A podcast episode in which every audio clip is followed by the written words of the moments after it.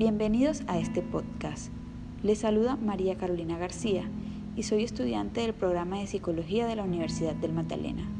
En esta ocasión les hablaré acerca de la posvención en suicidio.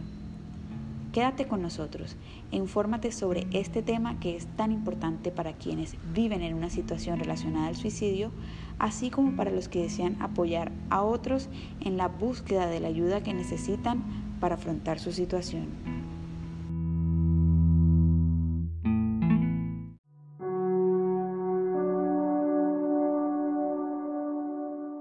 Primero, es importante que conozcamos algunos mitos que hay alrededor del suicidio ya que esto nos ayudará a tener una idea más clara de qué se puede hacer o no en estas situaciones.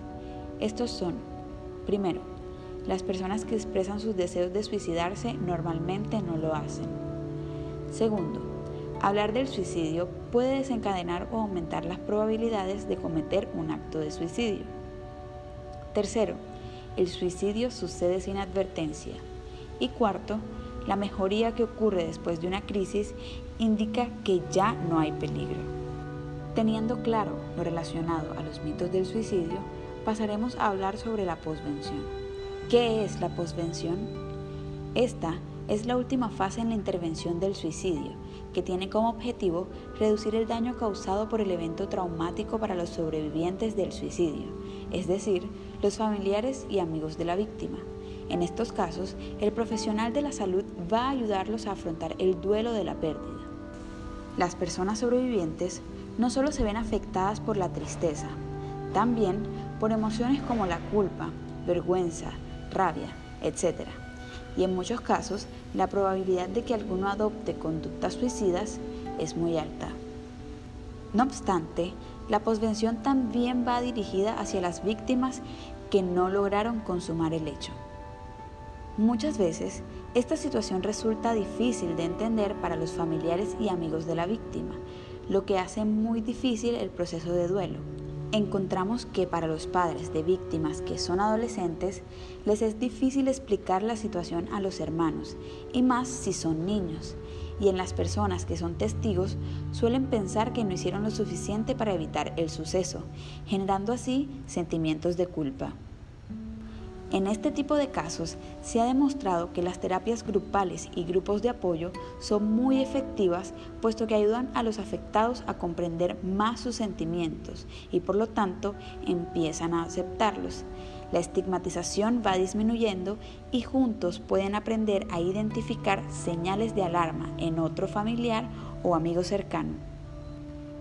Por último, si tú u otra persona que conozcas están pasando por una situación como esta, es importante tener las siguientes recomendaciones. Primero, no negar la situación ni ocultarla. Sin embargo, recuerda que eres autónomo de hablar de la situación cuando te sientas listo y con quien te sientas cómodo hablando sobre la misma. Segundo, evitar el aislamiento por miedo a escuchar opiniones sobre lo sucedido puede provocar un distanciamiento entre los familiares y los amigos.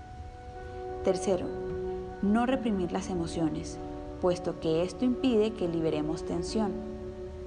Cuarto, no rehuir del ambiente asociado a la víctima del suicidio. Esto no va a minimizar el sufrimiento ni el dolor.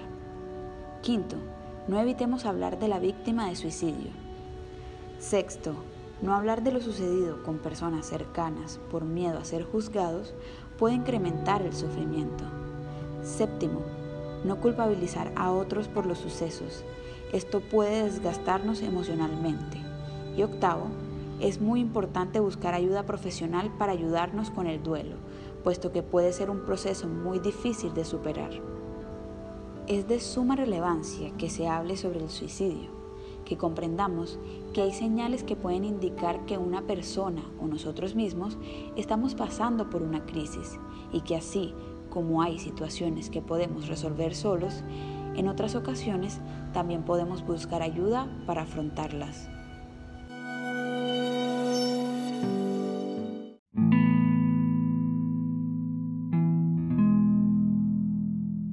Muchas gracias por escuchar y si le gustó la información puede compartir nuestro podcast con otras personas. Les habló María Carolina García. Hasta una próxima ocasión.